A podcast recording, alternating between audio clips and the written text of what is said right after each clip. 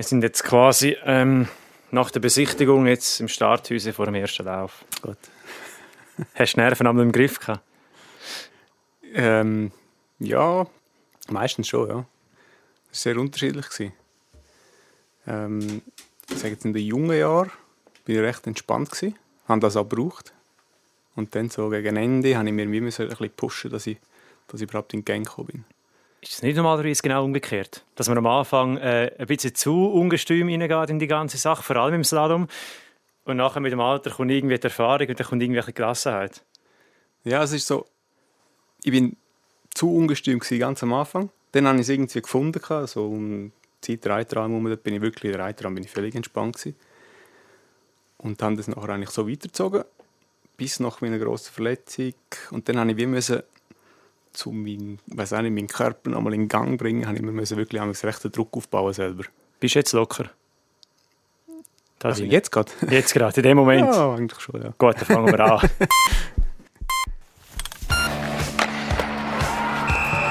Willkommen zum Heimspiel. Das geht aber wie Honig. Und wir haben zwei Medaillen, das ist Gold und Silber. Das ist euer Sportpodcast aus der Südostschweiz. Ich glaube, es sind sicher gewisse Sachen, die gut macht. Im 2003 ist er zum ersten Mal im Weltcup im Einsatz gestanden.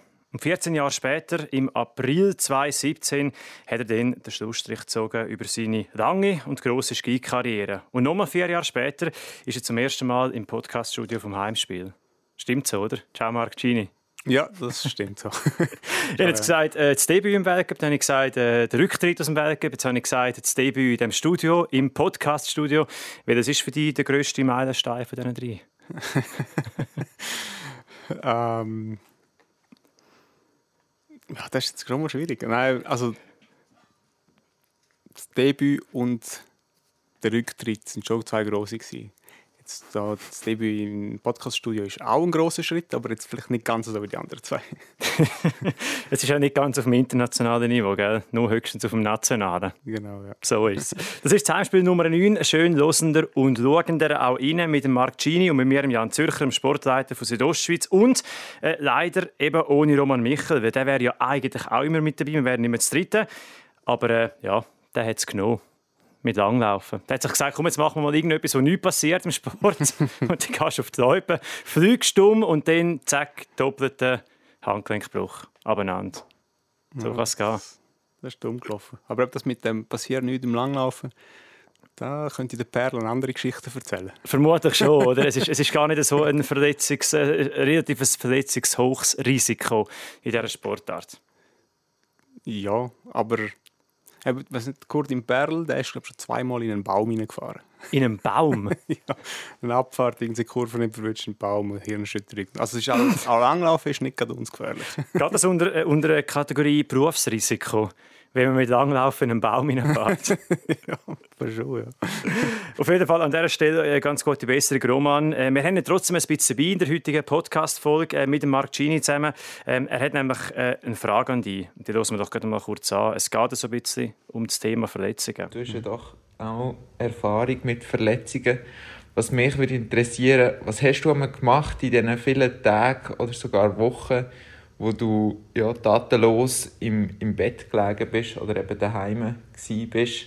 Hast du vielleicht sogar ein spezielles Hobby entdeckt dort, irgendeine Fremdsprache gelernt, Chinesisch, Russisch? Wie viele Fremdsprachen redest du? ja. Also mit der Sprache ist es nicht so.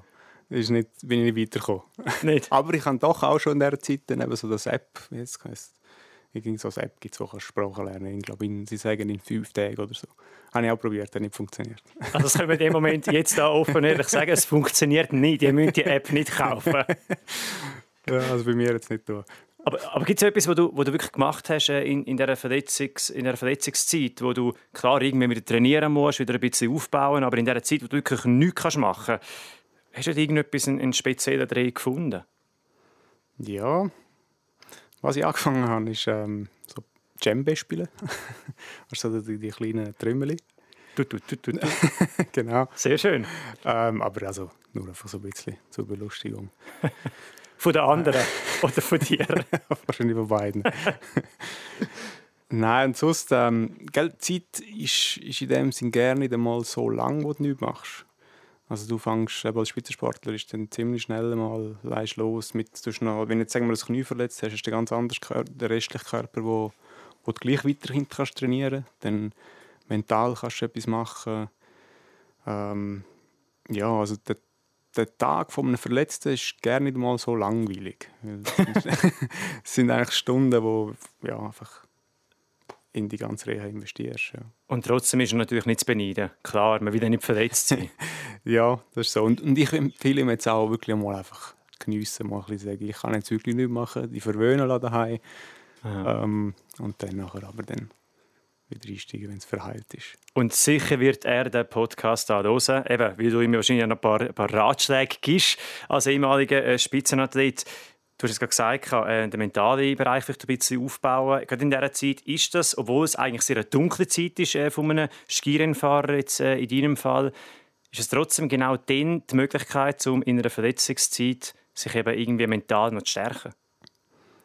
Ja, du kannst eben auch aus Verletzung kannst du stärker rauskommen, als was rein bist. Das heisst zum Beispiel, kannst du nur schon die ganze Verletzung verarbeiten, wie du das kannst machen kannst, hast, dann hast du eben Zeit, um mal alles ein zu analysieren, was, was ist gelaufen die letzte Zeit, wieso hast du diesen Fehler oder das gemacht?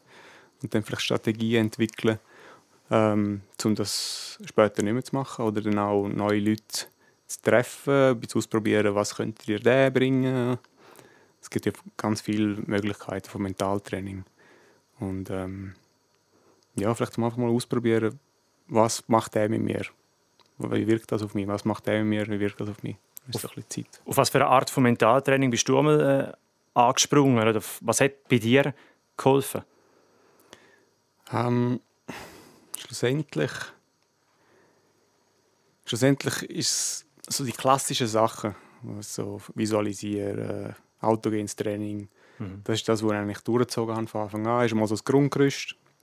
Mit dem schaffst du sowieso fast automatisch, sage ich jetzt mal als Athlet. Und dann habe ich so in gewissen Jahren, wo es mir nicht so gelaufen ist, habe ich ein paar Sachen ausprobiert, ein bisschen verrückte Sachen. Du hast ähm, Plattform, um es zu sagen. Bitte.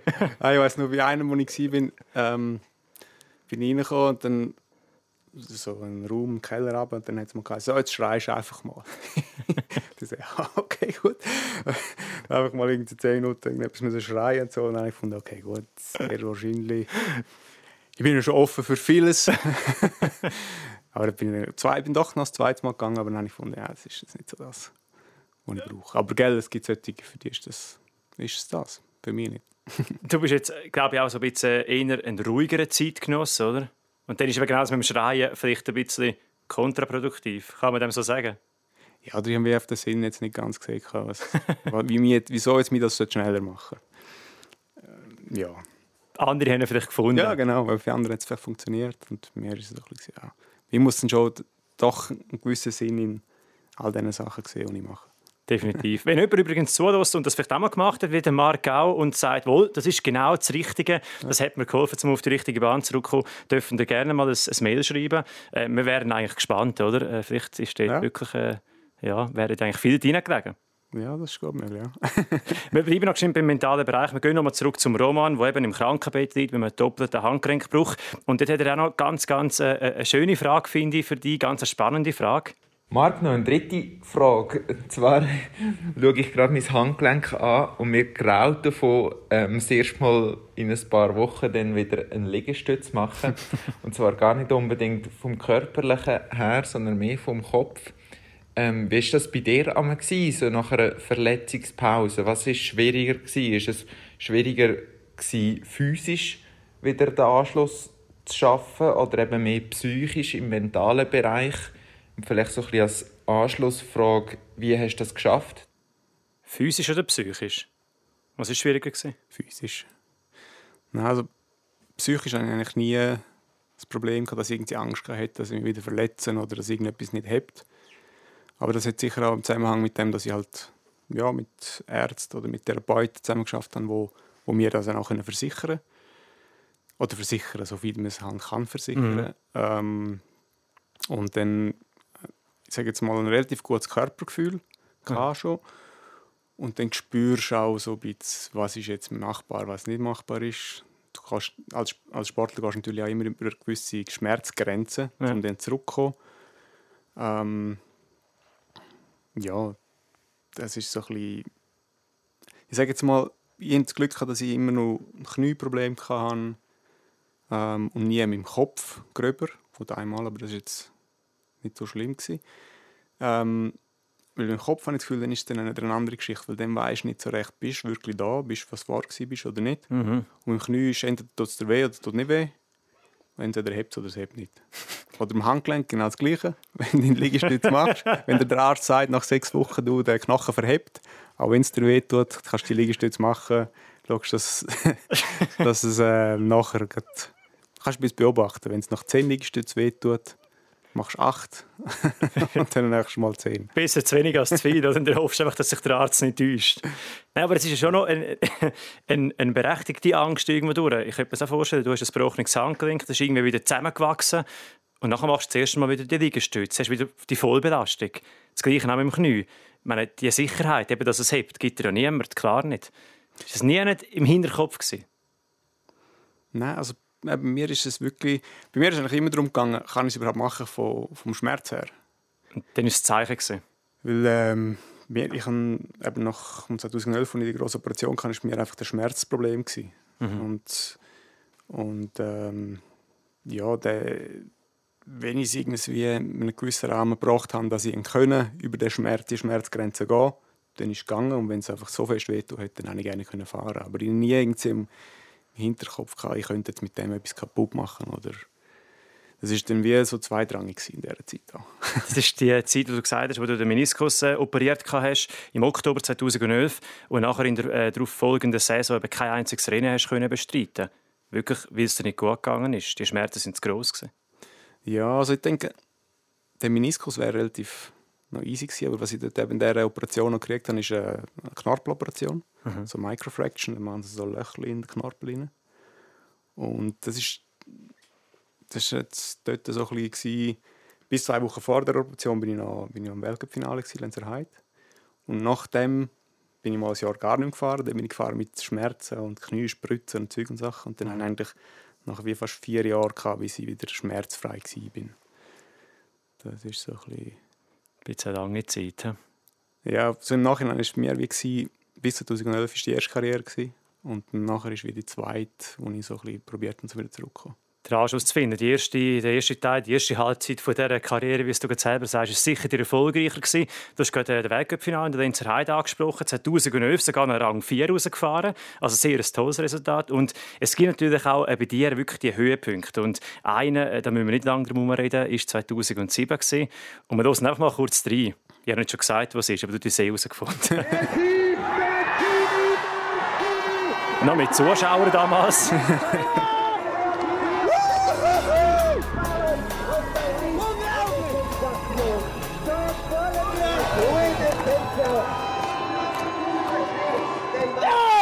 Also das mit dem laut rausschreien hat offenbar noch gewirkt. Ist das vor oder nach Ja, das war Behandlung? gewesen? das war schwacher. gewesen. Das ist ein Wahnsinn, oder? Das ist der ganze Druck, der abfällt, eine pure Erleichterung, Ekstase. Magst du dich noch gut zurückerinnern? Äh, Reiteralm 2007, das Slalom. Ja, mag mich schon noch gut zurückerinnern. Ähm, auch weil es halt der einzige Sieg war, kann ich mich wirklich noch sehr genau daran erinnern, was dort alles gelaufen ist. Ähm, es war recht speziell, es hat ja recht geschneit dort. Am Vorabend hat es extrem Schnee gegeben, es war die ganze Stromausfälle und alles. war. Es war eine recht spezielle Nacht. gewesen. Und dann, ähm, ja, im ersten Lauf mit 19 bin ich gefahren und dann Bestzeit gefahren. Im Ziel war okay, gut. Das war das erste Rennen. gewesen. Aha. Ich schon gewusst, dass ich gut drauf bin, aber dass es gerade so ist. Kann weitergehen.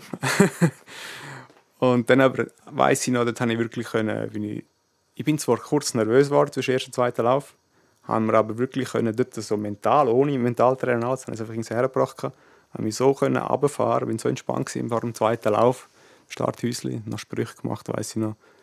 Und dann einfach nochmal ja, locker runtergefahren. Eben die berühmt-berüchtigte Lockerheit, die du ganz am Anfang von dem Podcast schon angesprochen hast. Das hat dir in dem Moment geholfen.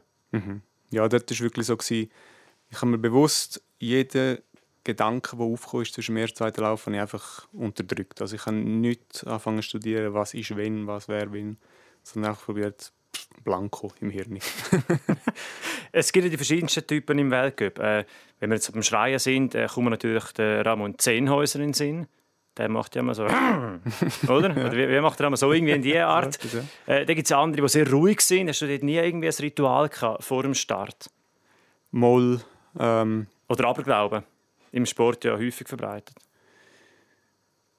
aber Glauben habe ich jetzt vielleicht nicht so gehabt. Es sind schon gewisse Sachen, die ich müssen machen bevor ich zum Starthäuschen bin. Zum Beispiel, ich habe mir dann halt immer ähm, die Oberschenkel geklopft, die Schultern geklopft. Dann habe ich müssen, Liegestütze habe ich müssen machen vorher immer. Einfach so gewisse Sachen. Ähm, ja, und dann wird zuerst so auf, aufpushen. Dann nochmal kurz bevor es losgeht, Minuten vorher nochmal runterfahren und dann nochmal raufkommen und dann aus dem Häuschen. Und was, wenn man eben das Abfahren macht und nachher nicht mehr raufkommt? Das gibt's ist ja noch schwierig, oder? Zuerst muss man irgendwie parat sein, dann auch zwischen den Läufen muss man runterfahren, muss man die Kräfte irgendwie wieder sammeln können, bündeln können und nachher im richtigen Moment wieder loslegen. Das klingt jetzt relativ einfach, ist es aber vermutlich gar nicht, oder? Ja, aber es ist, wenn jetzt der Typ ist, der eher ein bisschen nervös wird, dann musst du wahrscheinlich eher schauen, dass du es wie oben runterbringst. Und dann, aber es gibt, eben, es gibt so viele Techniken, oder zum Beispiel, es gibt zum Beispiel eine Technik, da stellst du dir ein Tier vor. Du bist am Start und merkst jetzt, ich muss jetzt aggressiv werden, dann nachher stellst du dir einen Tiger vor auf der Jagd oder irgendwie so Sachen. Ja. Und das sind alles so Sachen, die du dann eben trainieren kannst, wie jetzt eben während der Reha vom Handgelenk könnt ihr jetzt so Sachen visualisieren, dass er nachher wieder zurückkommt. Also sich in ein Tier hineinversetzen quasi, Genau. oder? Welches Tier wärst du gewesen? Oder welches Tier hast du dir auch tatsächlich mal Ja, vorgestellt? Tiger habe ich mir amigs vorgestellt. Eine Schlange wäre wahrscheinlich auch noch gut. Wo sich so zwischen, gerade im Slalom, wo sich so zwischen den Torstangen durchschlängelt. Ja. Ja, ich habe mir immer so einen Tiger auf der Jagd vorgestellt. So Was? anschleicht und dann Tag explodiert. Und das ist dann im Start. Genau, Und was hast du gejagt? Was für ein Tier? Das habe ich mir gerne. das ist vielleicht ein Fehler gewesen. Müssen- Du bist immer auf die hast aber nie etwas Ja, genau. in dem Moment. Vielleicht ist es an dem gelegen. ja, genau. Äh, wenn ich mich richtig erinnere, Reiter Rang 27, zweiter Platz, ist an ähm, Mr. Kalle Palander gegangen. Stimmt das? Mhm. Finn. Und ich finde, äh, das ist ein grossartiger Typ, weil mir einfach immer noch das Bild von ihm im Kopf ist. Der ist einfach immer bis zum Schluss, oder fast bis zum Schluss, immer ohne Helm gefahren. Also mit Kappe, mit Brille und durch den Slalomwald, Ja, Stangenwald. Ganz bis zum Schluss nicht, Nein. dann hätte er nicht dürfen, Ja. aber er wäre wahrscheinlich am liebsten immer ohne gefahren. Ja. Also ich, ich weiß auch nicht, ich, wahrscheinlich würde jetzt dazu war natürlich brutal rebellieren gegen mich, aber ich finde das irgendwie noch geil. Also es hat wirklich noch gut ausgesehen, nicht? Ja, es ist, also ja, es hat schon Style gehabt. Und früher hast du es können machen, dann irgendwann hat es Kreis, jetzt müssen alle den Helm anlegen. Aber er wäre sicher immer ohne gefahren. Ja. Was, was ist das für ein Typ gewesen, der Kalle Palander? Ist es so ein Draufgänger-Typ oder will man sagen Ästhet oder was, was ist es gewesen? Also er war ein rechter Lebemann, gewesen, wie man so sagt. Er ist auch jetzt noch. Und ähm, also bei mir ist es- von klein auf ist es eigentlich mein grosses Vorbild gewesen, als kleiner Bub. Und ähm, einfach von der Art, wie er Ski gefahren ist, und er nicht gewusst, was für ein Typ das er ist. Mhm. Und dann ist es schon speziell für mich, dass ich nachher vor ihm äh, gewonnen habe. Und ja, Kalle Palander. An dem Moment ist ja eigentlich auch schon klar gewesen, wenn du sagst, es ist, es ist dein grosses Vorbild gewesen, dass du schon immer ein Slalomfahrer werden, wenn du schon Skiprofi wirst. Weil eben, er ist natürlich der grosse Slalomkönig gewesen. Ja, das ist relativ früh klar gewesen. Einerseits ist mir im Slalom relativ jung einfach gegangen, Slalom und Riesen. Und andererseits bin ich Abfahrt einfach ein Pfeife. Also relativ einfache Gründe, oder? ja, schon, ja. Ich kann jetzt noch keine gescheite Hockey fahren. Die Abfahrer lachen mich jetzt noch aus, wenn ich Hockey mache. Wirklich, ist das so? Und man sieht das mit den Sprüngen, das ist auch sehr wichtig. Ähm, da habe ich letztes Mal ein gutes Gespräch mit dem Alex Fiva, Skicrosser, ja schon der Weltmeister, der älteste Weltmeister im Skicross. Und der hat eben auch gesagt, dass es sich häufig auch lohnt, wenn Alpine ins Skicross-Training gehen, gerade wegen, wegen der Kurven und vor allem wegen der Sprünge, Drucken. Wäre das auch etwas gewesen, was dir vielleicht mal geholfen hätte, dass du zu einem passablen Abfahrer wirst? Ja, ich glaube, also der erste Punkt wäre die Aerodynamik und ich müssen arbeiten. Und dann wäre ich dann vielleicht mal nicht hingekommen, ja. Aber äh, ja, ich bringe einfach keinen runden Rücken her und das brauchst du in der Abfahrt. und darum ist es schon einfach von Anfang an fertig. Der Slalom ist eine sehr spezielle Disziplin. Auch zum Schauen, eben auch von den Typen her. Was hat für dich das Slalom immer ausgemacht? Ich meine, bei der Abfahrt ist es klar, es ist Königsdisziplin, sagt man zumindest immer so. Es ist sehr viel Speed drin, sehr viel Show in Kitzbühel, in Wengen, in Gröden. Der Riesenslalom ist so ein bisschen die Basisdisziplin vom Skifahren. Was hat das Slalom äh, für einen, für einen Wert für dich und auch für einen Reiz? Ja, das Slalom ist. Ähm, du musst so können ein Limit gehen, und zwar jede Kurve, dass du irgendwie eine Chance hast gegen die anderen. Und durch das hast du auch, eben, wenn ein Radfahrer ist klar, wenn du am Start stehst, dann hast du Adrenalin. Das ist, kommt einfach, oder? Wenn du nachher musst über die Maus fallen und so springen. Also wenn du in Kitzbühel oben stehst und Ja. wenn du kein Adrenalin hast, dann bist du wirklich ein cooler Hund.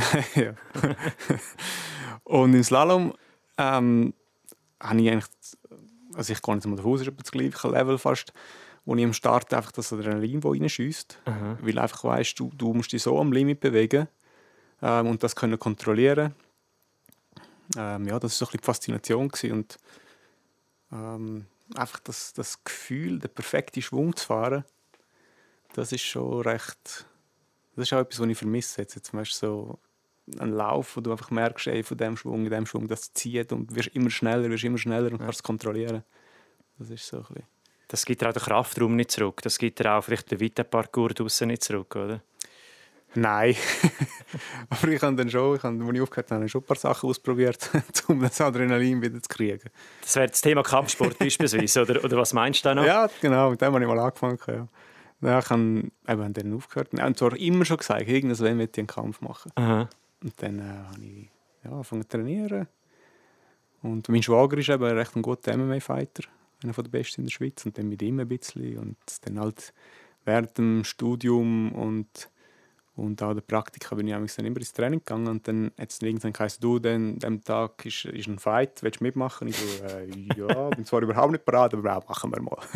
Was kann schon passieren in einem Fight, oder? ja, ist schon so ein bisschen mit, dem, mit der Einstellung gegangen, ja.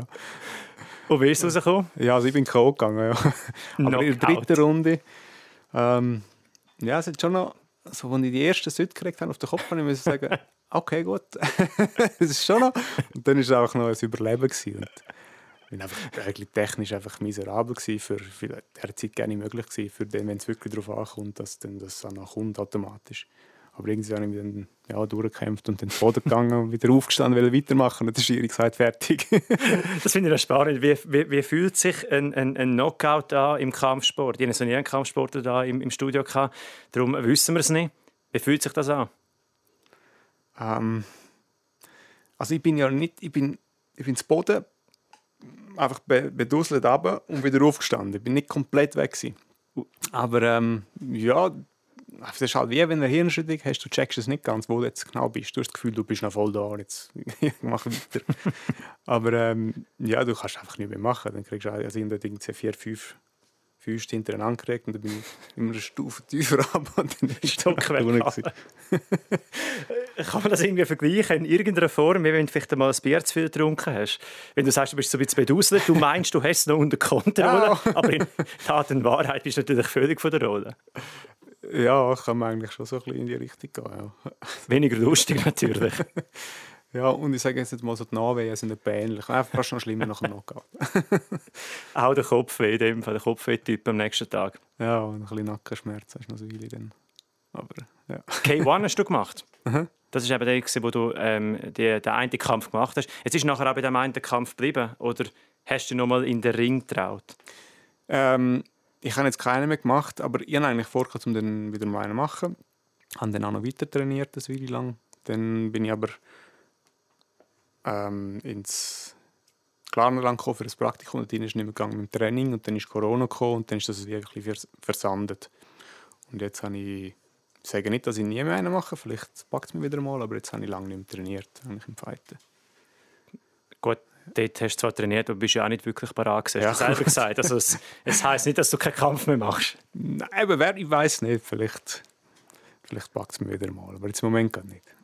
Andere Prioritäten. Können wir noch ganz kurz noch mal zurück zum Slalom kommen? Wir sind ein bisschen abgeschweift.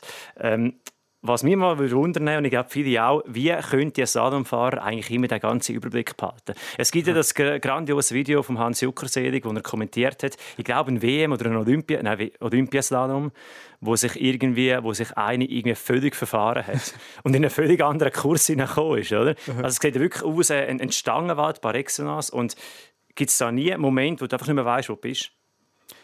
Ähm, ich sage jetzt mal früher, bis im, was ist das gewesen? Ich glaube, es war 2010 oder so ungefähr. Mhm. Es war relativ simpel. Gewesen. Mhm. Du hast gewusst, links, rechts, links, rechts. Mal eine Wende, Doppelvertikale. Alles normal, immer gleich fahren.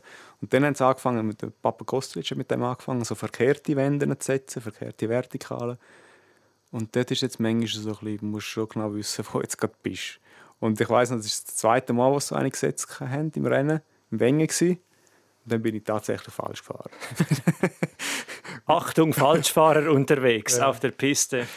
Genau, so eigentlich gut unterwegs gewesen, ein bisschen spät dran gewesen, dann müssen reagieren, nicht mehr genau gewusst, wo du bist. Dann halt die normal gefahren und dann musst du Verkehr fahren und dann stehst du neben draußen und dann ist so, okay, das nächste Tor ist wo? ja, aber man sieht es jetzt immer wieder, es passiert ja immer wieder einmal, mhm. nicht mehr so häufig, aber ja, wenn, du musst schon bei der Sache sein, dass, vor allem jetzt mit diesen speziellen Wänden, dass du genau weißt, wo du jetzt bist im Lauf es ist irgendwie gemein im, im Slalom, weil wenn eben jemand den Weg nicht findet, sieht es irgendwie ein bisschen hilflos aus. Wenn jetzt bei einem Super-G kann es durchaus auch mal passieren, dass du ein Tor nicht mehr verwutschst, aber dann sieht wie jeder, man, man hat einfach einen, einen, falschen Radius gehabt. Man kann es nicht mehr holen, rein von der Physikalität oder von der Kraft her nicht. Aber im Slalom sieht das immer so ein bisschen hilflos aus. So, ah, da, er kann sich gerade nicht orientieren, oder? Fühlt sich auch so an in diesem Stangenwald. Ja, es, eben, es fühlt sich dann so richtig blöd an, wenn einfach es kommt kein Tor mehr. Du, falsch fahren tust du dann wirklich einfach dann, wenn du vertikalen Verkehr fährst. Ähm, oder eigentlich richtig, und das wäre im Verkehr gewesen. Dann kommst du raus, nimmst das Tor und dann geht es einfach nicht mehr weiter. Dann fühlst du dich schon ein bisschen so, okay, gut, peinlich. und du weißt, äh, irgendetwas hast du falsch gemacht. Irgendwo war eine falsche Abzeugung quasi. Ja, genau.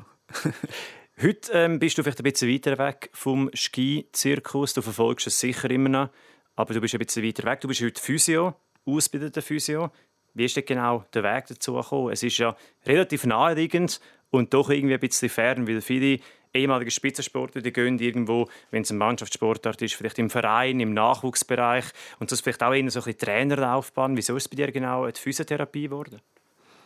Ja, es ist ähm, das hat sich in den letzten Jahren, als ich gefahren bin, abzeichnet. Und zwar ähm, sage ich noch viel gerne, wenn, wenn eine Verletzung hast und dann bin ich im Physio und dann wegen dem habe ich auch mhm. Physio gemacht. Aber es war so ein bisschen, weil ich gesehen habe, was es alles für Möglichkeiten gibt. Ich habe so viele verschiedene Sachen ausprobiert für mein Knie und es gibt dann schon recht coole Sachen, sage ich jetzt mal, wo und das hat mich so fasziniert. Das ist so, das Gebiet ist so riesig, das ist eigentlich unendlich. Und dann habe ich wie für mich, ich habe schon die letzten zwei Jahre, als ich gefahren bin, ähm, habe ich dann angefangen mit dem Studium, Fernstudium. Und dann habe ich für mich so eigentlich wie eine neue Challenge gefunden, wo ich mich kann weiterhin entwickeln kann. Also so mhm. immer noch wie das Ziel zum Perfektionieren. Wie gleich wie im Slalom probierst du den perfekten Schwung zu fahren. Und jetzt ist es so wie da in diesem Gebiet eigentlich ähnlich. Ich probiere Techniken zu perfektionieren oder neue Sachen ausprobieren. Ähm, ja, und das hat mir von Anfang an eigentlich wieder wie ein neues, neues Ziel gegeben. Aber die Physiotherapie, ähm, seit du das selber machst, ist dir irgendwie auch bewusst, dass du dir über die ganzen Jahre als Skirennfahrer, als Profifahrer, als Athlet, der tagtäglich ans Limit muss gehen, wird dir auch bewusst, dass du dir eigentlich selber angetan hast, deinem Körper?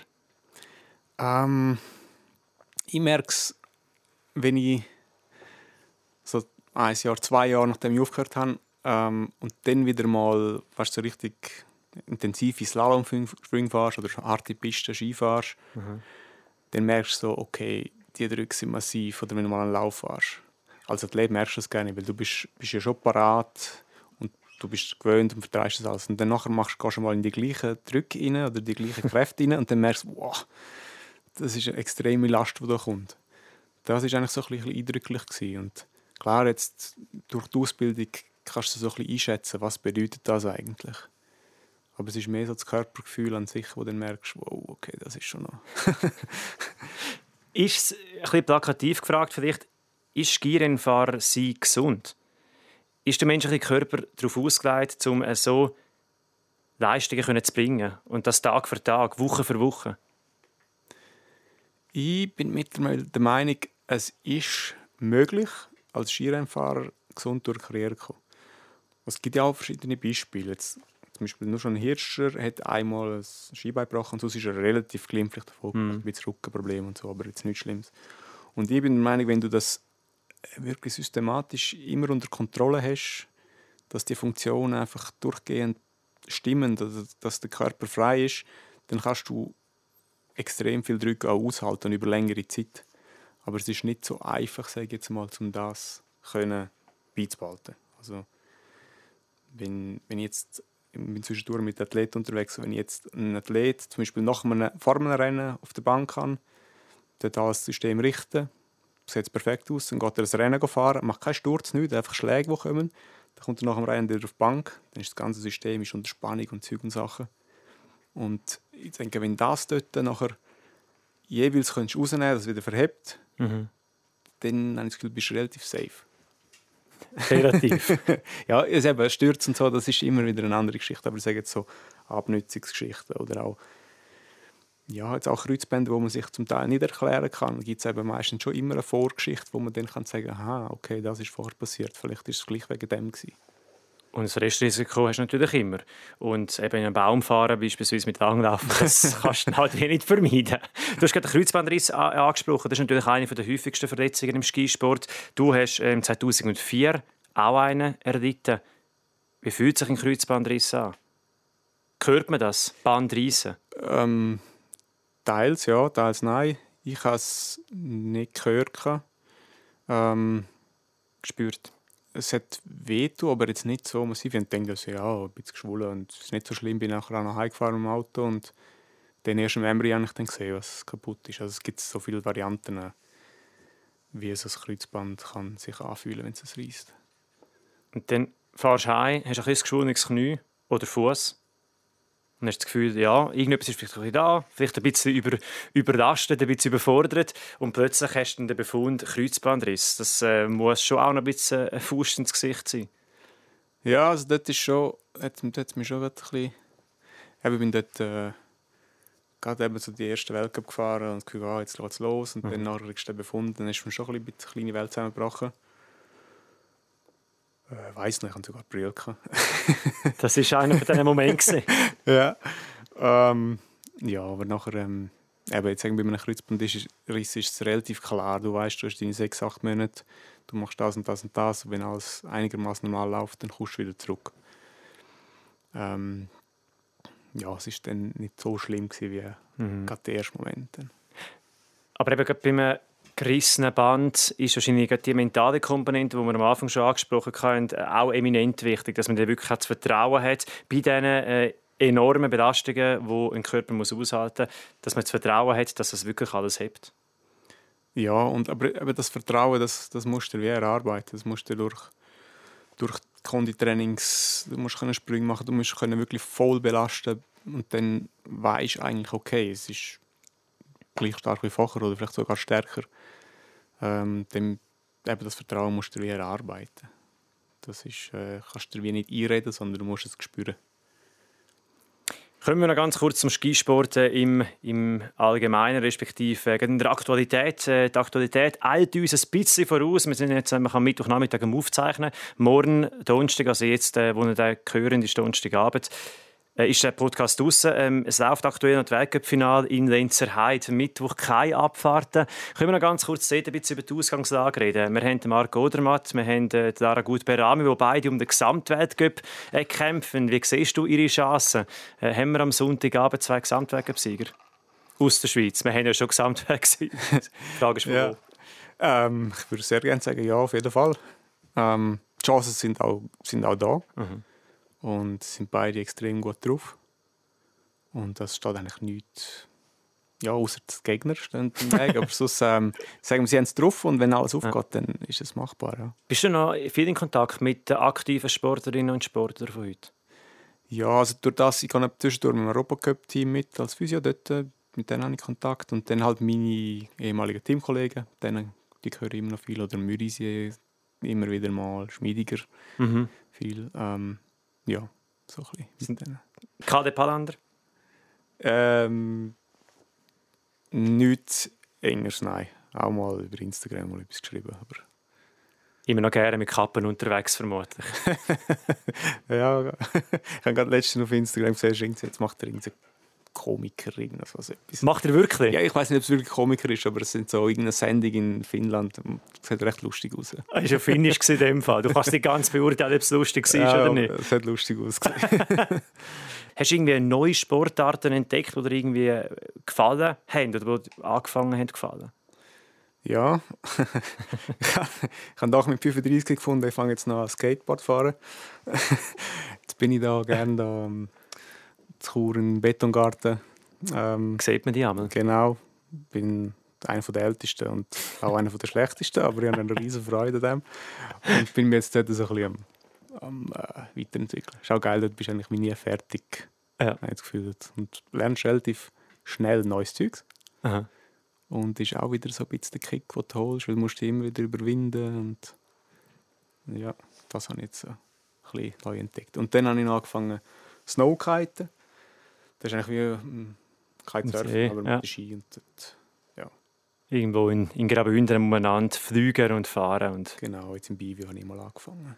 sehr schön. Und im Skateboardpark sehen wir dich in dem Fall vielleicht äh, häufiger. Du wirst vielleicht nicht mehr lange der Schlechteste sein, wie du selber sagst. Vermutlich auch immer der Älteste. Also es hat schon, es hat schon zwei, drei, die vielleicht noch ein bisschen noch älter sind als ich, aber denen gesehen, okay, die machen das schon lange. Aber das ist auch etwas, was dich vielleicht auch auszeichnet, oder? Dass man, dass man sagt, äh, eben Skateboard vielleicht etwas, was häufig auch die Jüngeren machen, dass du einfach dann das machst, wo du Zeit hast und wo du dann eben auch Bock hast. Ja, aber ich war so auf der Suche gewesen, ah, nach einem neuen Sport, der mich reizt und bin vielleicht auch durch, also eigentlich wahrscheinlich durch, der, durch meinen Athlet oder äh, von drei Jahren dann du so einen guten Skater, vielleicht über ihn ein bisschen draufgekommen. Dann mal ein angefangen und dann muss ich sagen, oh, das ist cool, das, das äh, machen wir jetzt. Ich muss einfach jede Woche mindestens zwei, drei Mal gehen und dann wird das schon irgendwann mal funktionieren. Gibt es noch einen Trick, wo du äh, in, in, in Übung bist? Ja, jetzt ich bin. Also, das- das Endziel wäre dann mal der Kickflip. Aber da bin ich noch weit davon entfernt. Ich bin jetzt mal dran, gescheite Ollies am Arbeiten. Das sind die, wo du auf die eine Seite quasi Druck drauf gibst, dass nachher das Brett in die Luft geht. Ja, genau. Einfach mal so normale Sprünge. Und Aha. dann halt ähm, ja, im Park dort jetzt mit diesen Rampen und so. Ähm, ich weiß gar nicht, wie die, die Ausdrücke heißen, aber halt mit der, mit der Vorderschnauze drauf auf, auf das Rail und dann wieder runter und dann hin und halt das so ein bisschen zum Probieren. Ja. Tönt spektakulär und sehr spannend. Marc, äh, wir sind leider schon am Ende der Zeit. Danke dir vielmals, bist du bei uns im Studio gewesen. Danke auch. Ihr könnt das alles natürlich nachlesen auf südostschweiz.ch-podcast oder auch äh, auf allen sozialen Plattformen und natürlich auch auf Apple Podcasts, wo man das Ganze kann nachlesen. Bis zum nächsten Mal. Ganz eine schöne Zeit, verletzungsfreie Zeit und Gesamtweltcup-Sieger 2021 bei den Herren wird Marco Odermatt. Punkt. Das war das Heimspiel. Bis zum nächsten Mal.